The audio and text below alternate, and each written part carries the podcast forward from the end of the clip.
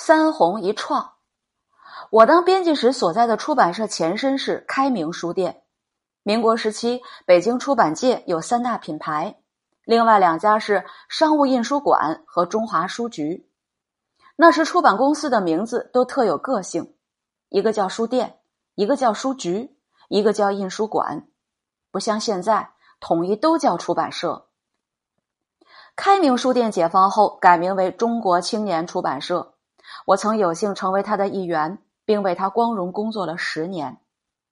中国青年出版社最引以为荣的作品就是“三红一创”，《红岩》《红日》《红旗谱》《创业史》，在我们的那个年代，激励了多少人呢？今天的小说再也甭想重现当年小说的辉煌。仅以印数而言，《红岩》印数上千万。今天的畅销小说恐怕连尾数都不及，那当然就更甭提影响力了。那时的小说大大超出了文学的范畴，让人仰视。多年以后，我想我写小说第一个动机恐怕与此有直接关系。我受了小说许多好，先是看，阅读让我的快乐经久不息。那些年，不管什么小说，古今中外都能让我快乐。